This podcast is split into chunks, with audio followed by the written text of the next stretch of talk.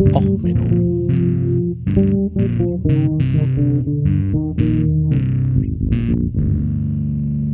Der inkompetente Podcast über Dinge aus Militär, Technik und Computer, die so richtig in die Hose gingen.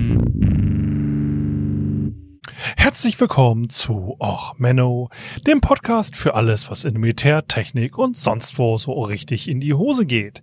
Heute mit der Folge 82 All the Disney Way. Ich fake mir die Welt.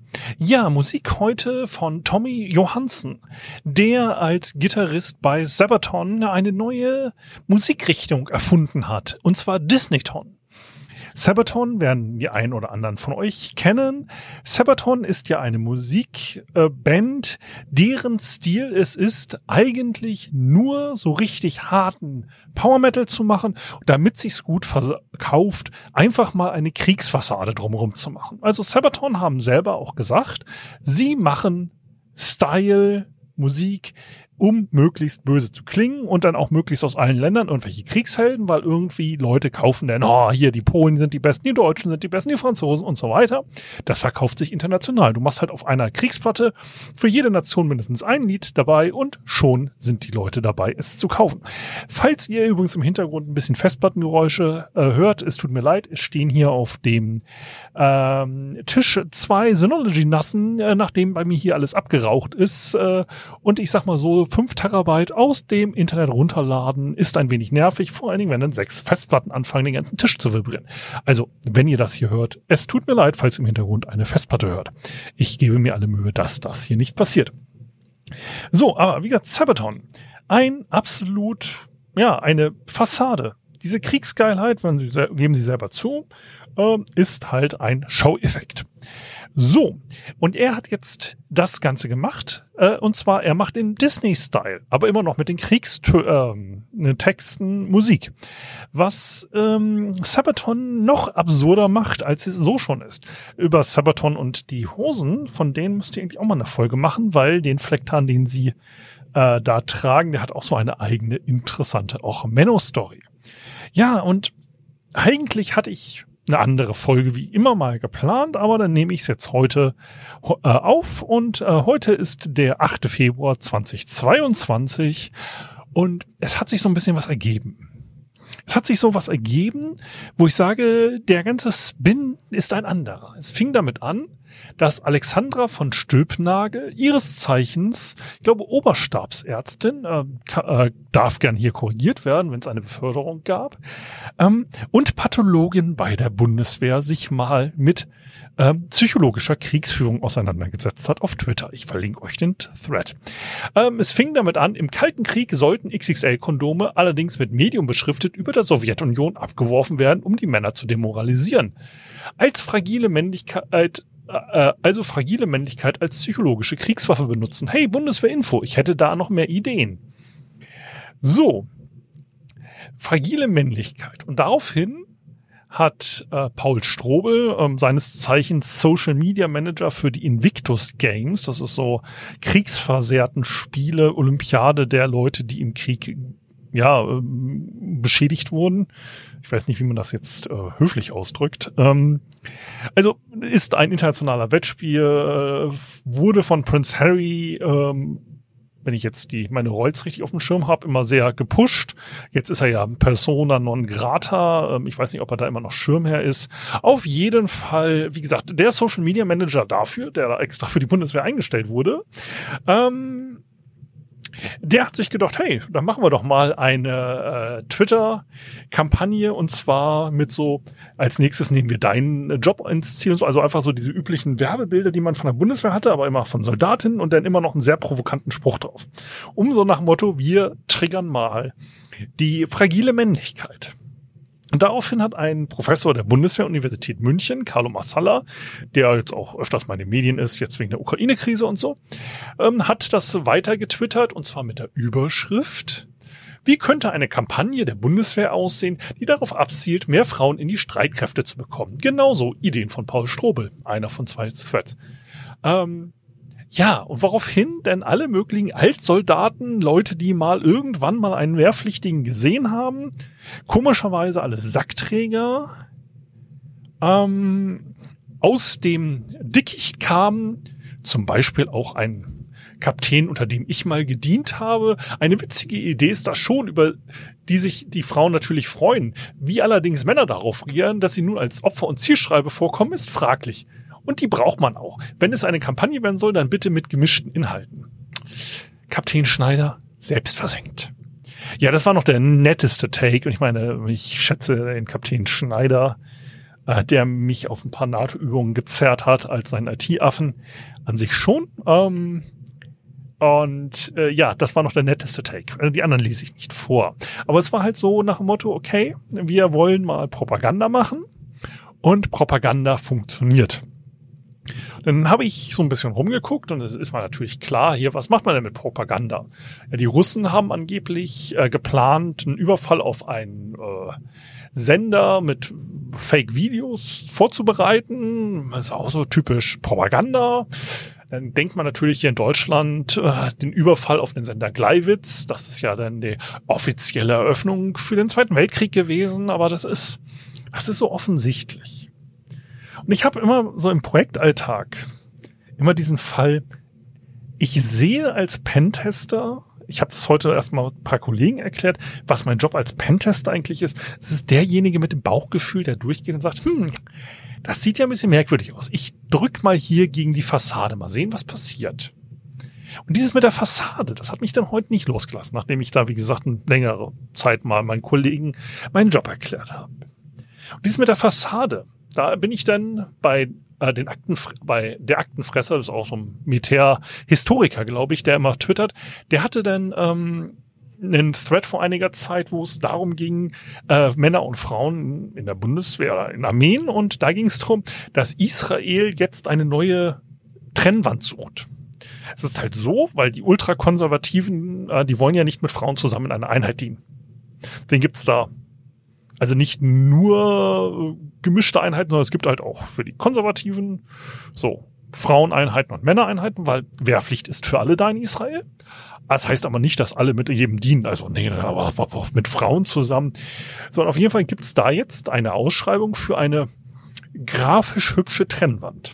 Ich meine, Israel und Trennwände, ähm, Gazastreifen und so kommt zum Denken, aber die wollten halt ein bisschen was Hübscheres. Also semi-transparent, dass man halt sehen kann, dass dahinter sich jemand noch bewegt. Man möchte ja nicht einfach so wie anderswo einfach so einen hässlichen Betonblock hochziehen, sondern man möchte da vielleicht was grafisch Schönes. Und das in die Ausschreibung sagt halt, es soll mobil sein, dass wenn man jetzt halt Männer und Frauen mal wieder in den Gebäuden anders hinlegt, ähm, also schlaftechnisch, ähm, wie gesagt, die Konservativen wollen ja nicht, dass da und sonst wie, dass man da schöne Mauern aufzieht. Und die sollen dann bitte grafisch ansprechend sein, aber im Kriegsfall auch schnell wegzumachen, dass man die ganze Basis nutzt und so. Ähm, ja, das ist halt so Fassade. Ne? Also wir möchten nicht das Männchen und Frauchen, Bienchen und Blümchen, aber schlagkräftige Einheit. Ne? Und äh, sowas. Und diese, diese Fassadendinger, die haben wir halt auch in Deutschland.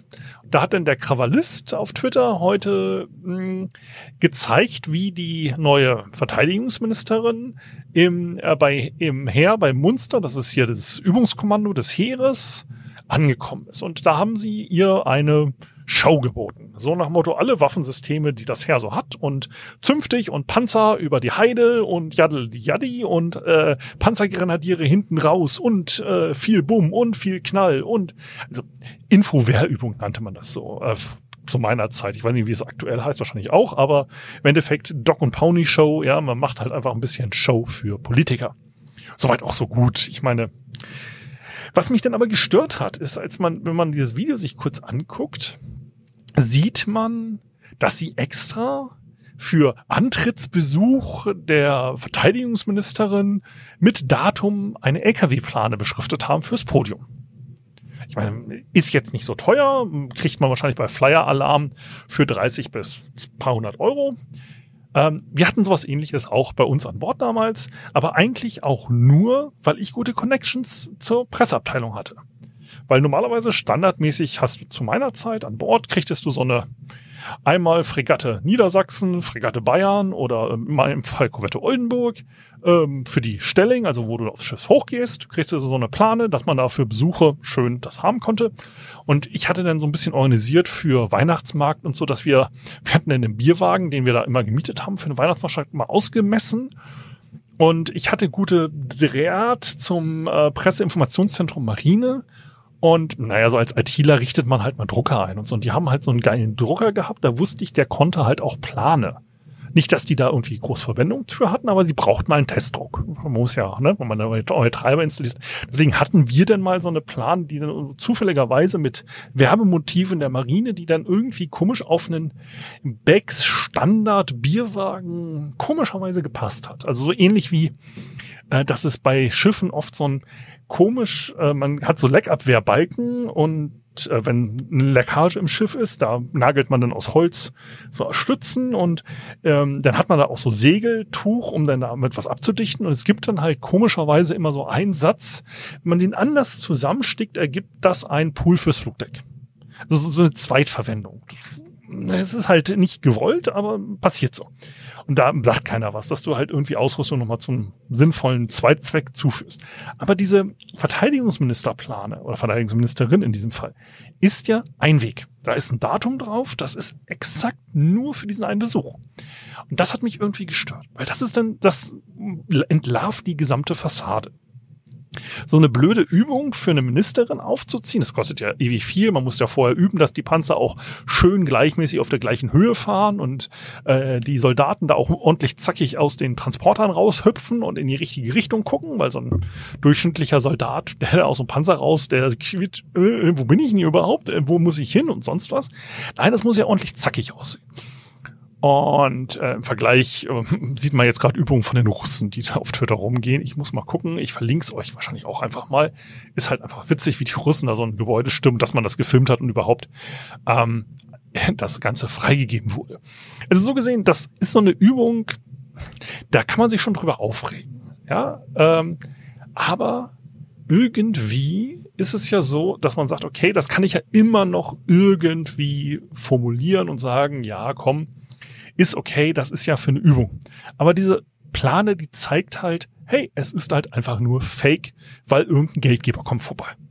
Und da fällt einem halt das äh, Stichwort Potemschke Dörfer ein, also wo man halt nur eine Fassade anmalt, damit man ähm, ja die Fassade aufrechterhält. Da ist dann zum Beispiel, wie gesagt, man kennt das KZ Dachau mit dem schön gepflichten Krankenrevier für Rote Kreuz.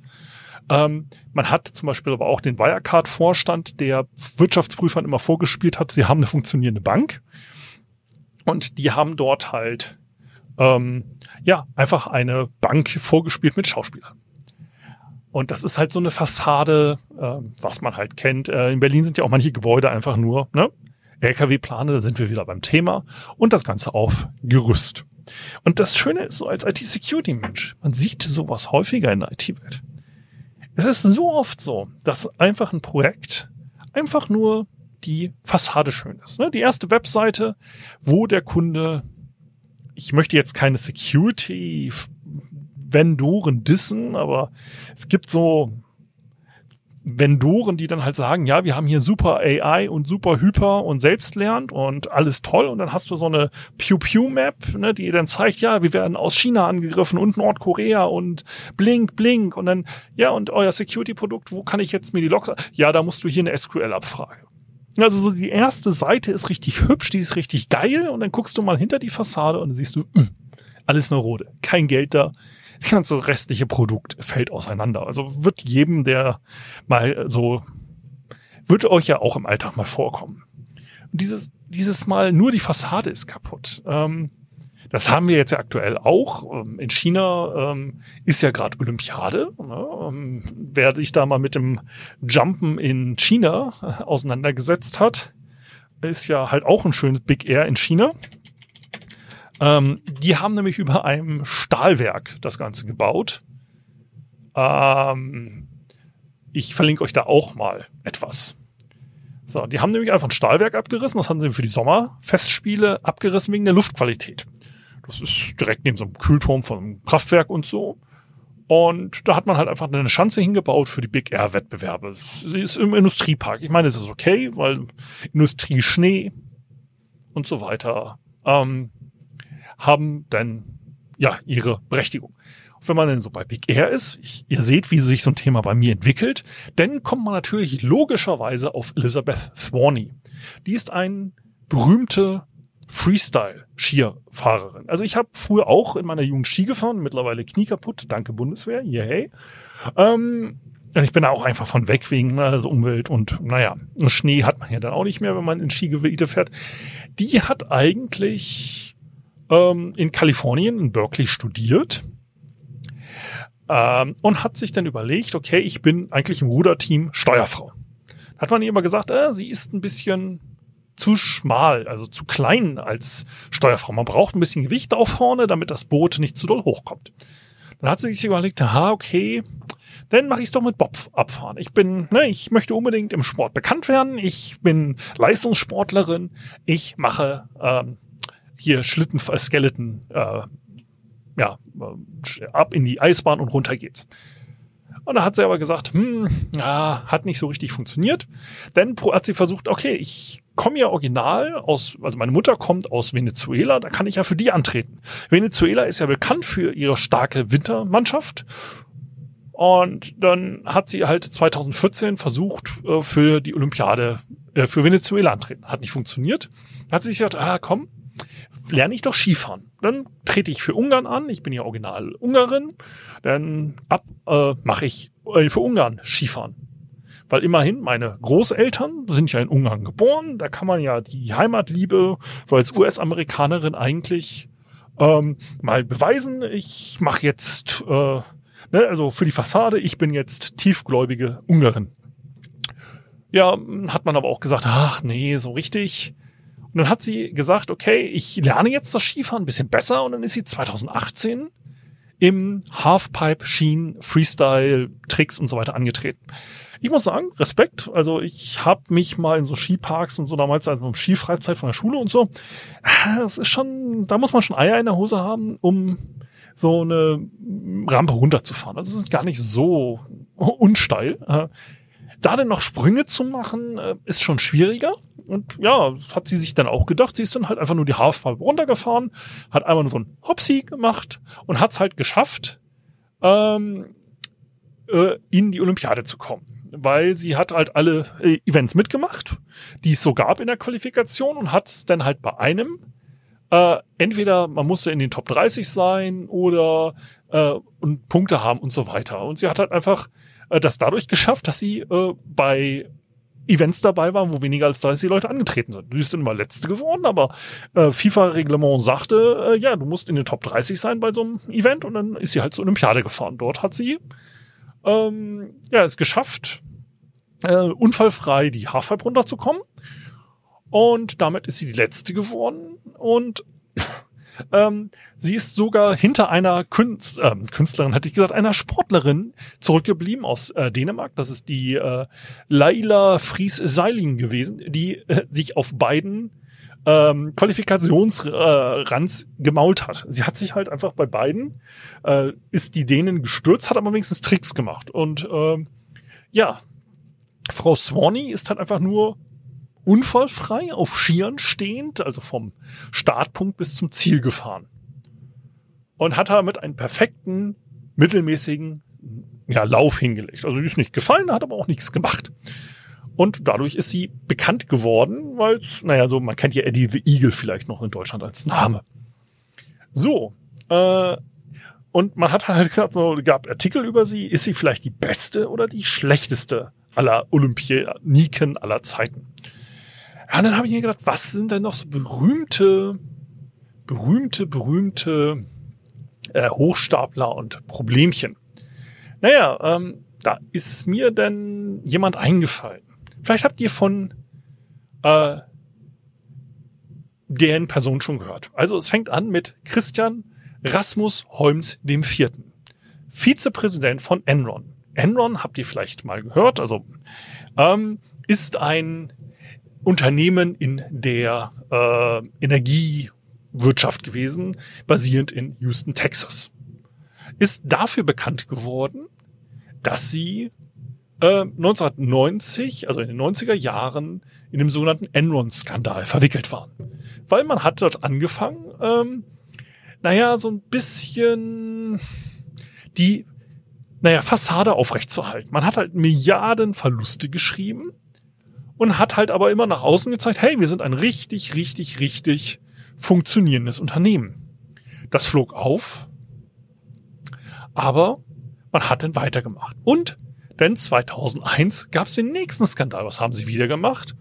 Naja, man hat wieder grundsätzlich das, was man in den 90er Jahren gemacht hat, äh, wieder gemacht. Also einen betrügerischen Bankrott, äh, indem man die Bankrottsachen vorausgeschleppt hat. Man hatte dort sehr kreativ mit den Geldmitteln umgegangen und hat eine sehr kreative Buchführung gemacht wo man wahrscheinlich Quantenphysik für studieren muss, um dort überhaupt den Rechnungsabschluss zu verstehen, weil es äh, beim Betrachten der Rechnung ist das Geld vielleicht da oder nicht da, äh, sozusagen ein Schrödingers Bankkonto. Ähm, sie haben dort sehr, sehr, sehr kreativ gemacht. Also ich verstehe es gar nicht. Und ähm, wie gesagt, äh, Christian ähm, Christian Rasmus Holmes ist damit be äh, bekannt geworden, dass er darin verwickelt wurde. Nun, Christian ähm, hatte eine oder hat eine Ehefrau, Noel Ann, die äh, für den Kongress äh, so Zuarbeiten gemacht hat.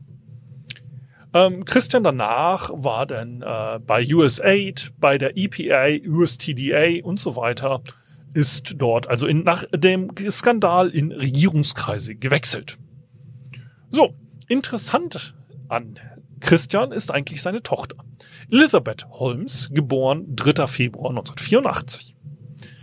Sie ist ähm, denn auf die üblichen Privatschulen gegangen, äh, St. John's Schul, äh, School in Houston, ähm, und hat da dann schon angefangen, in ihrer Highschool-Zeit das erste Geld zu machen. Sie hat nämlich C++-Compiler äh, nach China verkauft ja, wo man sagt, hey, komm, das gibt's auch als Open Source, aber sie hat da Geld mitgemacht. Dann hat sie natürlich, was man so in den reichen Kit-Kreisen macht, noch ein bisschen Chinesisch gelernt und ähm, ist dann äh, auf die Stanford University gegangen, wo sie chemisches, äh, chemische Ingenieurswissenschaften studiert hat. Und ähm, während äh, in ihrem ersten Jahr hat sie dann schon im DNA-Labor von Singapur angefangen und hat sich dann mit SARS-CoV-1 beschäftigt. Ja, aber mit verschiedenen Blutproben. Da hat sie angefangen mit Blutproben zu arbeiten. So, und dann hat sie halt äh, ihr erstes Patent angemeldet, 2003, äh, für ein äh, quasi Pflaster, das auch entsprechend Medizin abgibt. 2004 ist sie dann äh, aus der Stanford School of Engineering ausgeschieden äh, und hat ihr ja quasi Geld, das für ihr Studium angelegt war, ähm, genutzt, um eine Firma zu gründen. Theranos. Theranos, ähm, nee, eigentlich das ist ihre zweite Firma. Die erste Firma war dann Realtime Cures, äh, das sie in äh, Kalifornien gegründet hat, um äh, Healthcare äh, zu demokratisieren. Man merkt wieder, so reiche ähm, Silicon Bread, also so diese reichen Typen in den USA sind immer der Meinung, man muss ja alles äh, demokratisieren und zwar indem man darauf Gewinnmaximierung treibt. Ich meine, man könnte ja so einen sozialistischen Ansatz wie äh, freie Heilfürsorge für alle machen, aber hey, nö. Ja, und ähm, sie hat denn gesagt, okay, ähm, wir, äh, sie möchte ein neues Produkt entwickeln. Und zwar, sie hat Angst vor Nadeln und Blutproben braucht man ja, das hat sie ja in ihrem Studium auch gesehen. Also das bisschen Studium, das sie da gemacht hat. Um, ähm, und man braucht Blut und ich habe, sie hat Angst vor Nadeln, deswegen möchte sie das so mit minimalen Blutproben äh, Tests machen. So Blutabnahme kennt jeder beim Arzt und so. Und hat sie gesagt, ja, wir machen das halt kleiner. Und alle ihre Professoren haben gesagt, ne, das geht so nicht. Das wird nichts, das funktioniert nicht. Und dann hat sie halt mehrere Professoren gefragt, die haben alle immer gesagt, aha, das geht nicht. Und dann hat ihr einer ihrer Berater auf der Ingenieursschule hat gesagt, ja doch, das, das, das wird schon klappen. Und äh, dann hat sie halt 2003 ihre zweite Firma gegründet, äh, Theranos aus Therapie und Diagnostics äh, zusammen. Äh, sie hat dann ihren Berater, den Channing Robertson, äh, überzeugt, dort im Vorstand mit einzusteigen Und ähm, er hat sie dann auch, sie war damals 19, ähm, ich meine, ihr müsst mal wissen, was hast du denn mit 19 gemacht? Ne? Also sie hat halt natürlich das Geld, das sie so durch die Eltern und so hatte, äh, gut angelegt und hat dort eine Firma gegründet. Und hat dort ähm, angefangen in einem schwarzen Rollkragenpullover, den sie natürlich ähm, nicht an Steve Jobs ange abgeguckt hat. Steve Jobs hat den übrigens äh, sich von Issei Miyake, einem berühmten Designer, äh, damals designen lassen. Und das war ja dann damals seine Fassade von Steve Jobs. Dafür ist er bekannt geworden. Ähm, Elizabeth hatte also nichts Besseres zu tun, als übrigens auf all ihren Fotos, die es von ihr gibt, trägt sie einen schwarzen Rollkragenpullover, also Turtleneck. Ähm, ist ja eigentlich so ein also kein echter Rollkragenpullover, das ist ja so ein Fake-Ding, so ein dünneres Teil. Also, ähm, ja. Ähm, sie ist dann übrigens auch dafür bekannt geworden, mit einem tiefen Bassstimme zu sprechen auf all ihren öffentlichen Sachen, wobei aber auch alle Mitarbeiter sagen, naja, so redet sie normalerweise auch nicht. Ähm, ja, sie hat anscheinend auf einer relativ in allen äh, Auftritten auch eine künstlich tiefe Stimme zutage gelegt durch Stimmtraining. Also, wo wir wieder beim Thema Fassade und Potemschke Dörfer sind. Aber ich meine, das gefiel, äh, es gibt auch TED-Talks von ihr, das gefiel allen Investoren. Und also zwei, äh, bis Dezember 2004 hatte sie schon sechs Millionen eingesammelt. So, bis Ende 2010 hat sie 92 Millionen eingesammelt. Mit der Idee, Mikroblutproben zu untersuchen. So. Dann äh, war 2015, äh, also sie wurde dann irgendwann auf neun Milliarden Dollar geschätzt ähm, die Firma und hatte bisher über 400 Millionen Dollar Investorengeld eingesammelt. Wofür? Ja, wie gesagt, durch, sie hatte ein Edison, nannten sie das Gerät, wo man ähm, einfach quasi so Mini-Blutproben, also so ähnlich wie so ein Insulin-Pricky ähm, Test und darf mit alle möglichen Blutsachen äh, testen. Ja, und sie hatten dann ein großes Labor und da standen auch ganz konventionelle Bluttest- und Analyseeinheiten rum. Aber da hat man immer gesagt, ja, ja, das ist ja nur, um Vergleichssample zu machen, um dann unser eigenes Gerät, das ist halt viel besser, aber wir machen dann halt Vergleich. Stellte sich dann halt nach und nach raus, dass ähm, ja das Ganze einfach gefaked war. Das heißt, wenn ein Blutprobe ankam, war es entweder zu wenig, äh, um es zu testen, echt zu testen, dann hat man halt mehr oder weniger geraten. Oder es war halt, der Arzt hatte doch noch genug genommen, dann hat man gesagt, ja, wir haben das ja mit unserem Edison analysiert. In Wirklichkeit hat man das in ihrem Qualitätssicherungslabor ganz klassische Bluttests gemacht und dann das Ergebnis verkauft, als ja, wir haben mit unserer revolutionären äh, Methode getestet. Ähm, ja, aufgeflogen ist es, als das Wall Street Journal versucht hat, äh, Leute dort ähm, unterzubringen. Man hat dort halt angefangen, verschiedene medizinische Experten mal zu fragen, ist das denn überhaupt realistisch? Wie viel Blut braucht man denn für den und den Test? Und dann hat man auch verschiedene Ex-Mitarbeiter und so weiter befragt. Ähm, und ähm, ja, als Holmes da was mitgekriegt hat, wie es jetzt jeder gute Erfinder macht, da hat sie erstmal mit dem Anwalt dagegen versucht vorzugehen. Ist ja klar, ne? Also man hätte ja noch als echter Erfinder sagen können, ja, unsere Maschine funktioniert, hier sind ne, ne wissenschaftliche Paper, hier, los geht's. Nee, sie hat dann halt alle ihre Geheimnisse geheim behalten wollen. 2018 kam dann das Buch, äh, Buch raus, Bad Blood, Secrets and Lies in a Silicon Valley Startup. Ja, und ähm, ja, 2016 ist dann auch das Center for Medicare and Medical Services äh, hat eine Untersuchung bei denen im Labor gemacht, dass es auch diese ganzen Prozeduren nicht so wirklich richtig sind. Äh, Labor ISO-Norm kann ich übrigens jedem mal empfehlen zu lesen. Das ist wirklich so jetzt Schritt eins, dann Schritt zwei und das muss alles genormt sein. Total nervig. Ähm, ja, und ähm, sie ist dann 2018 auch äh, vor Gericht gekommen. Das Ganze hat dann zwei Jahre gedauert, der Prozess. Und ähm, sie ist dann äh, verknackt worden ähm, zu, zu ungefähr 20 Jahren im Gefängnis, je nachdem, wie man das so rechnet, und 250.000 Dollar Strafe. Ich meine, 250.000 Dollar bei einer Firma, die mehrere Milliarden wert war, nicht so sonderlich viel. Und ähm, ja, äh, sehr interessant diese äh, das Leben von Elizabeth Holmes, weil das alles nur eine Fassade war. Ihr Vater, dort auch schon im Geschäft gewesen, äh, mit einem Fassadenschwindel. Ähm, aber die gesamte Familie ist eigentlich, sie kommt halt aus reichem Hause. Ne? Ähm, also übrigens der Vater, ups, wo hatte ich sie denn? Ähm, Elizabeth Holmes. Äh, wo haben wir sie denn? Elizabeth Holmes, äh, ich und meine Tabs, sorry dafür. Ähm, ja, ihr, ihre Familie war nämlich zum Beispiel auch äh, der Groß, Großvater äh, Charles Louis Fleischmann, der hat äh, eine Firma schon gegründet gehabt, nämlich Fleischmanns Yeast. Ähm, und so weiter. Ähm, also sie kommt halt wirklich aus einer großindustriellen Familie. Und da scheint es mit der Moral nicht so weit her gewesen zu sein. Also, ähm, mal ein nettes Ding über einen Fassadenschwindel, der so in der Sta äh, Silicon Valley Bubble öfters mal vorkommt. Ja, ich hoffe, dieses kleine meandernde Volkchen äh, hat euch gefallen.